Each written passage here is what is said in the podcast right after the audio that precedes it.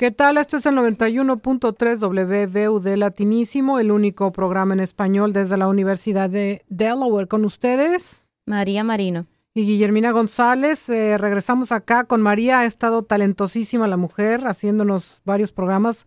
Muy buenos, María, muy buenos. Eso de entrar del hip hop cubano. La verdad que fue todo, todo una enseñanza. Pero bueno, estamos acá ahora y vamos a hablar un poquito hablando de enseñanza, María, con respecto a las universidades eh, de América Latina en 2017, un ranking del Times Higher Education, pero también haciendo comparativa con, eh, para tener un poco de contexto con otras universidades en el resto del mundo. Y bueno, nos pareció interesante abordar este tema porque ciertamente que las universidades latinoamericanas no necesariamente están consideradas entre las mejores o más altas, ¿no es cierto? Sí, a veces hay como cierto prejuicio, yo creo, a la hora de, hablar y de considerar los estándares de educación en, en, Latinoamérica, que si bien es cierto que no serán eh, los mejores en comparación ¿no? con, con, otros lugares del, del mundo, tampoco, eh, tampoco están tan mal. y yo creo que ese es el, era como la, un poco el mensaje del, de ese artículo, ¿no? Poner un poco la atención sobre universidades en Latinoamérica, porque al final la competencia por estudiantes, la competencia por investigadores es muy alta, ¿no? En toda la región. Exacto, y tienes un buen punto, porque bueno, finalmente el ranking que nos llamó la, atención es eh, emitido por la revista británica Times Higher Education, que tiene un contexto más hacia el mercado americano y anglosajón, por decirlo de alguna manera, mm. que no es la perspectiva que se tiene, por ejemplo, en América Latina. En gran medida, eh, las universidades en Latinoamérica están apoyadas por el Estado y son universidades que responden a otro tipo de necesidades.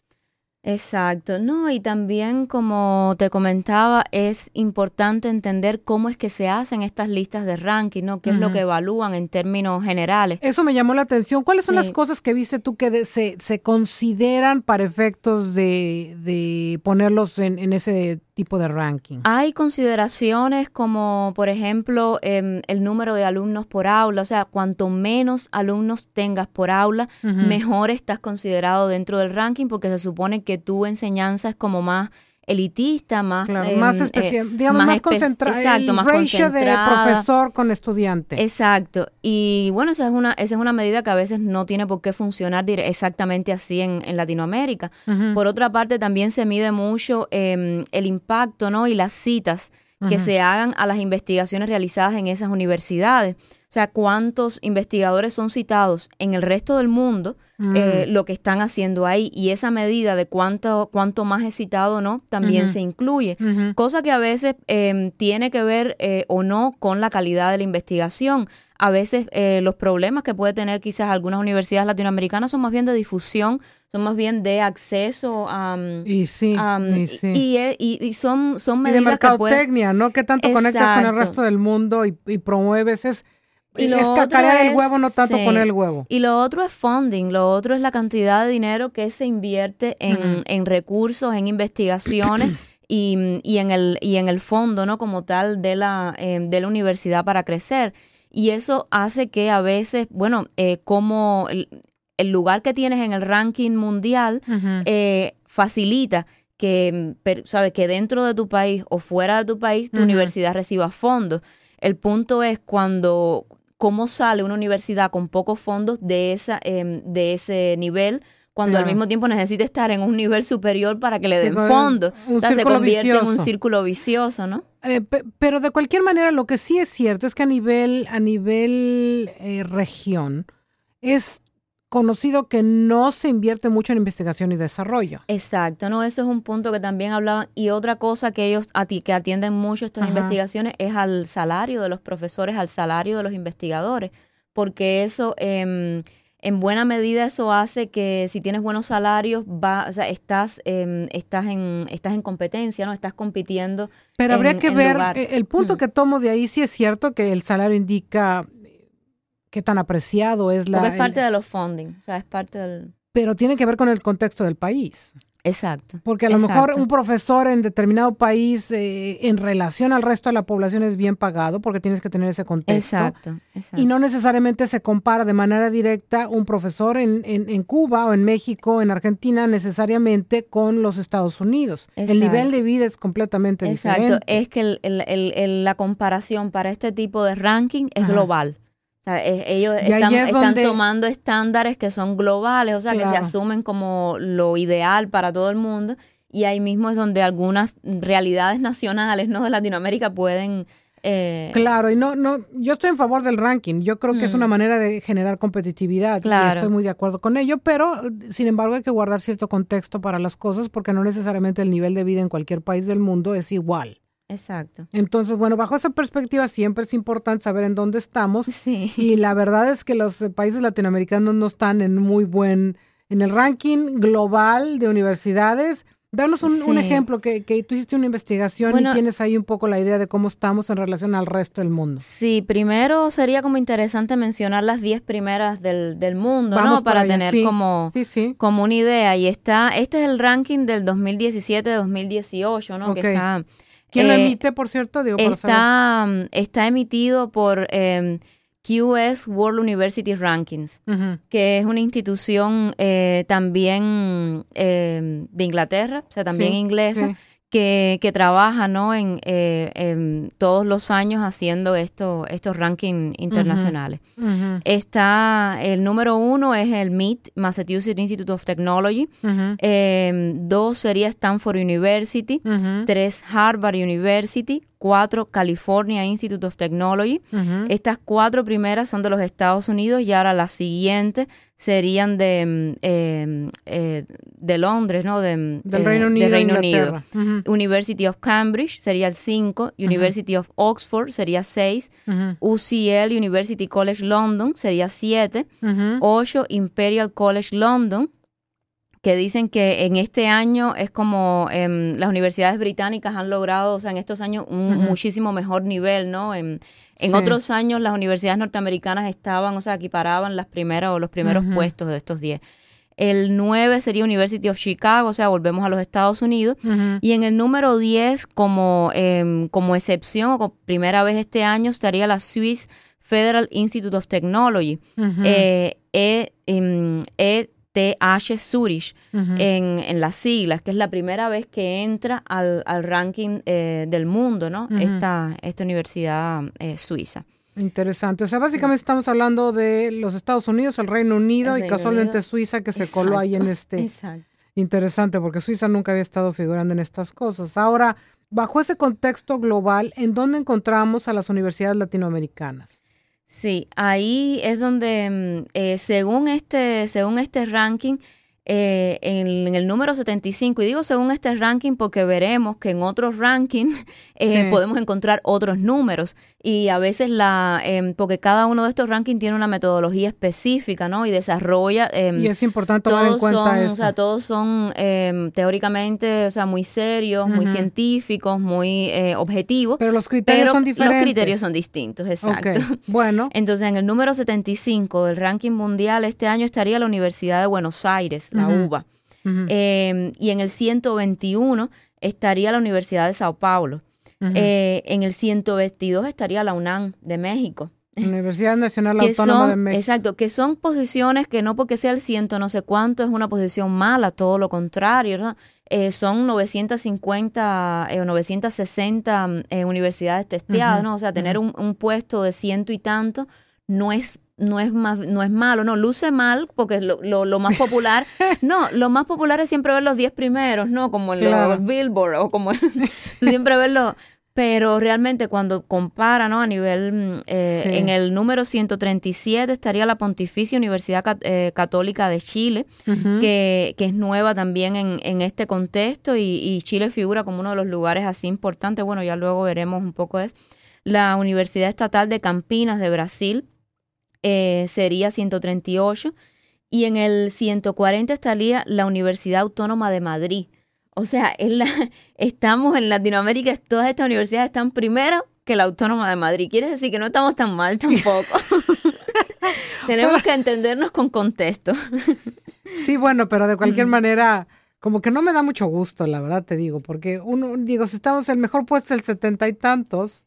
Sí, no, pero yo no lo veo tan mal cuando, no, no lo veo tan mal cuando uno analiza, ¿no? Cuántas, eh, cuántos lugares, ¿no? Em, no es verdad, no es para hacerlos menos. Eh, eh, me parece importante mencionar el contexto en el cual estamos hablando, porque el artículo que nos originó llegar a esta a estas circunstancias, precisamente el que te me comentaba de la revista británica Times Higher Education, que aparentemente conduce un ranqueo de universidades, en este caso específico, son las mejores universidades de América Latina.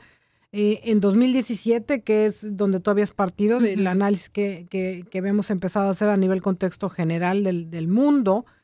Pero bueno, vamos a mencionar un, un poquito más adelante. ¿Qué te parece? Ponemos un poco de música y luego ah, entramos a hablar más de las mejores universidades de América Latina. Y pues te tengo una sorpresa. Nos vamos a ir con Chayán. Ay, Chayán. En contexto romántico y Chayán con. Eh, ¿Cuál te había dicho? Si, no nos, si nos quedara poco tiempo, un poco. Un poco tristona, pero bueno, vamos para allá. Bueno, María, estamos de vuelta aquí con el público hablando sobre las mejores universidades de América Latina. Ya pusimos en contexto en dónde están con relación al resto del mundo. Pero este artículo eh, es eh, relacionado a, un ranking que elabora para América Latina la revista británica Times Higher Education, eh, donde en 2017 indica dónde se encuentran las universidades. Y ahorita vamos, tú tienes la lista completa y las vamos a mencionar de momento, pero me gustaría tocar un poquito la preponderancia en este caso de las universidades brasileñas, ¿no es cierto? Sí, sí, es cierto y es como un puesto fuerte, ¿no? Según lo que dicen, es como la... Mm, eh, ha bajado, en, eh, ha bajado como la, preponderancia de Brasil en Latinoamérica en higher education, pero... pero es un, es un, es sigue, siendo, sigue siendo potente. Y, y, bueno, claro, es la economía más grande de América Latina. Entonces el contexto también es diferente. Políticamente están en la lona, pero parece ser que en educación ahí la llevan. En el índice este, Chile tiene 17 menciones, México tiene 3 y Colombia tiene 11. Hmm, eh, entraron en este ranking eh, por eh, este año Argentina y Ecuador, aparentemente por primera vez en el ranking.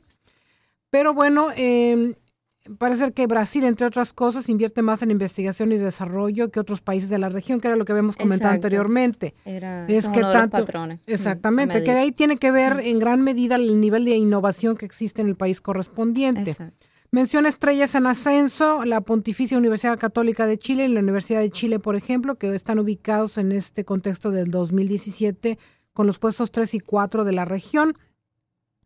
Y en fin, pero ¿sabes qué? Déjame hacer una pausa y me gustaría que mencionaras la lista, que por cierto, habíamos mencionado que como que la clasifican medio raro, van de atrás para adelante, pero tú y yo vamos a ir de adelante para atrás. Menciónanos cuáles son esas y de dónde y de dónde vienen, si te parece bien. Sí, según, em, según esta lista, no, según este ranking que estamos presentando ahora, el número uno estaría la Universidad Estatal de Campinas, Brasil. El número dos sería Universidad de Sao Paulo, Brasil. El número 3, Pontificia Universidad Católica de Chile. 4, Universidad de Chile. 5, Universidad de los Andes, Colombia. 6, Instituto Tecnológico y de Estudios Superiores de Monterrey, México. 7, eh, Universidad Federal de Sao Paulo, eh, Brasil. 8, Universidad Federal de Río de Janeiro, Brasil. 9, em, Pontificia Universidad Católica de Río de Janeiro, PUC, Brasil y 10 Universidad Nacional Autónoma de México. O sea, fíjate cuánto hay cinco puestos entre los 10 primeros, podemos seguir hasta el número 30, ¿no? Sí, pero bueno, como que no, porque nos pasaremos todo el día hablando sobre las clasificaciones. Y dando, dando listas, pero es interesante que Brasil tiene cinco puestos, Chile dos, eh, Colombia uno, México dos. Exacto. Es muy interesante. Pues es claro que eh, Brasil a nivel internacional y a nivel eh, análisis estricto de Latinoamérica, desde luego que Brasil se lleva las palmas en cualquier caso. Bien por Brasil. Ahora, el tema político puede eventualmente afectar la circunstancia en Brasil. Exacto, eso es lo que está apuntando yo creo que por otra parte este artículo. Es como, eh, es un buen número, o sea, sigue siendo una buena posición respecto a Latinoamérica. Sin embargo, es como em, los estudiosos estos em, eh, británicos, ¿no? Llaman a Brasil a no dormirse porque ha reducido, o sea, de, años anteriores acá ha reducido la presencia ¿no? de, investigaciones, de investigadores, de, funding alocado a, esta, a estas universidades, se ha reducido considerablemente y eso ha impactado creo que en, un, en, en 10, ¿no? creo que en este en este nuevo ranking Brasil tiene 10 eh, puntos menos, ¿no? 10 universidades menos que es lo que te digo, el contexto, mm. eh, volvemos al tipo de contexto, están consumidos por el tema político. Exacto. Y el tema político eventualmente impacta al, tema económico. Y el económico impacta la educación. Y impacta la inversión que el país da a investigación y desarrollo, etcétera, etcétera. O sea que la clasificación, lo que nos estás indicando, la pérdida de, de estos 10 puntos dentro del contexto del análisis implica que están em, ya teniendo afectación por una circunstancia económico-política que está aparte agudizándose, por cierto. Ya habremos de tomar nuevamente el tema de Brasil, pero está agudizándose. Por otro lado, em, en relación al a Chile, por cierto, que es una de las eh, universidades que están frecuentemente mencionadas en este tiene dos clasificaciones de, en los diez primeros puntos, ¿no? Exacto, la Pontificia Universidad Católica de Chile en el 3 y la Universidad de Chile en el 4, que son súper buenos lugares. Claro. Eh, y, y, está, em, y, lo, y, creo, y Chile se señala también como uno de esos espacios, ¿no? Que pueden ir creciendo hasta ocupar el lugar que ha tenido, o sea, que tenía tradicionalmente Brasil. O sea, es como uno de los competidores fuertes en la región para Puede ser. Y mm. menciona el estudio de Times Higher Education que el país, específicamente Chile, tiene altas tasas de participación universitaria y un alto nivel de calidad investigativa. Esto eventualmente podría darle una ventaja competitiva por sobre Brasil porque además Chile estable, e, está estable políticamente. Estable políticamente, económicamente, o sea, está... Ahí están y eso llama mucho la atención, ¿no? Hmm. En fin, bueno, em, eh, por cierto que eh, se recomienda que las universidades latinoamericanas deben de esforzarse más ante la creciente competencia, es decir, bueno, si estás hablando que los primeros niveles están Harvard, Stanford, Caltech, o sea, estas son como que la aspiración de universidades y desde luego la competencia es brutal. La competencia donde, fíjate, el contexto, eh, y no hace mucho eh, leía yo análisis relacionados a qué tipo de negocio están las universidades. ¿Están en el negocio mm. de educar eh, estudiantes o están en el negocio de proporcionar diplomas a la gente? E, es diferente. Mm, es, todo un tema. Es, todo un tema que habremos de hablar un poquito mm. quizás en algún, en algún programa futuro, pero eh, es diferente. Sí. ¿No? Porque no es lo mismo tener un título de Harvard que tener un título mm. de, no sé, la Universidad Pontificia de Chile, que no es que sea menos, pero desde luego a nivel internacional, depende del mercado también, ¿sabes? Ahorita estoy pensando, depende del mercado y depende de, del tipo de carrera que quieras seguir y dónde lo quieres desempeñar. Si estás en un contexto más latinoamericano, más local, a lo mejor tener un título de la Universidad Pontificia de, Chile, bueno, viene bien. En fin, eh, habría que contextualizar, pero lo que sí es cierto es que llama la atención la necesidad de esforzarse más ante la creciente competencia, que además aumenta importantemente.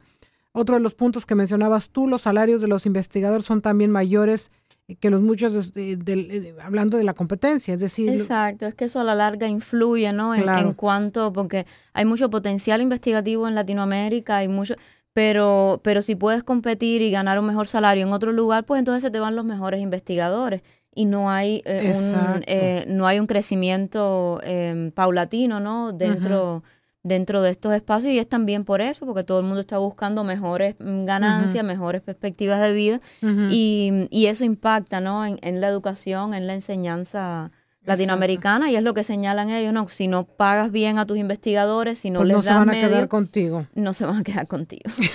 Exacto. Y bueno, vamos a poner un poquito de música nuevamente, si te parece bien, eh, mi querida María. Y ahorita, pues eh, déjame ver, yo creo que vamos a poner a Francisco Céspedes, ¿Dónde está la vida? Ay, qué bien, qué bueno. No, ando, ando así como... sí. Bueno, María, estamos de vuelta en este programa donde estamos hablando de las mejores universidades de América Latina en 2017, ranking que originó eh, la revista británica Times Higher Education. Habíamos mencionado que los otros rankings que hemos hablado tienen pues diferentes formas de clasificar a las universidades y no todas pueden compararse. no, y no todas coinciden, ¿no? Habíamos, eh, te mencionaba que la Universidad Estatal de Campinas, que aparece aquí en, número uno, em, en el ranking eh, que mm. habíamos visto de la internacional es el número 137. Claro. Eh, pero al mismo tiempo aparece primero la Universidad de Buenos Aires, antes que la Universidad de Campinas en el número 75. O sea, cada uno de estas fuentes de, tiene ranking su forma de tiene su librito, tiene su manera de hacer esa investigación y clasificar. Pero lo interesante es que el Times Higher Education, mencionemos nada más brevemente en el poco tiempo que nos queda en el programa, es que evalúa de acuerdo con tres indicadores agrupados en varias áreas de docencia, como mencionabas tú al principio, el ambiente educativo, la investigación, es decir, la cantidad de ingresos y reputación, citas en publicaciones académicas, esto es la influencia en la, investigación, alcance internacional, esto es equipo, estudiante, investigación e ingresos del sector empresarial, transferencia de conocimiento. Sería interesante saber cómo miden esto, porque transferencia de conocimiento, esto es qué tanto de lo que se analiza en academia puede ser trasladado a la industria y de qué manera esto beneficia a la industria, pero lo beneficia en términos de desarrollar más ventas en determinadas áreas, generar más empleos en determinadas áreas. Exacto. Eh, mm, ¿Qué? Habría que ver cómo. No. Entonces hay que guardar en contexto las cosas y por supuesto habíamos dicho originalmente también que hay que guardar en contexto nuevamente eh, cómo compara un profesor en una universidad en Cuba, eh, por supuesto en Argentina, por supuesto en Stanford. Nunca va a haber el mismo contexto y bueno, siempre hay que guardar las distancias para tener las cosas un poquito más claras, ¿no crees? Sí, sí. Y yo creo que también es lo, lo, importante es que hay un creciente impacto de Latinoamérica, ¿no? Hay nuevas universidades que se están integrando a este ranking, hay eh, crecimiento, ¿no? Dentro del, de la inversión, ¿no? En educación superior y en investigación en Latinoamérica en sentido general es lo que muestra esta investigación. Sin embargo, ¿no? Hay em, las recomendaciones siempre eh, vienen por em, mantener la inversión en educación, mantener los fondos en esa dirección, em, atender ¿no? y promocionar eh, a los académicos, a sus investigadores, darles buenas condiciones de, para que quieran vida, quedarse. para que quieran quedarse, porque todo esto eh, va a hacer que la competencia cada vez más sea, sea más forzada, sea más más difícil, ¿no? De, de obtener un lugar. Y bueno, invitar eh, eh, a evitar el sistémico, eh, no poner dinero en investigación y desarrollo, que ha sido un, algo que siempre ha pasado en América Latina y que no debería de estar pasando. Si queremos salir adelante, hay dos cosas siempre relacionadas con educación. Educar a los niños mm. y meter a la investigación y desarrollo que puede generar productos de valor agregado que al final del día benefician a la economía del país correspondiente, ¿no? Y bueno, con ese pensamiento los dejamos, María. Sí, sí. Y nos vemos el próximo miércoles aquí ocho y media de la mañana en Latinísimo. Que la pasen bien. Nos vemos.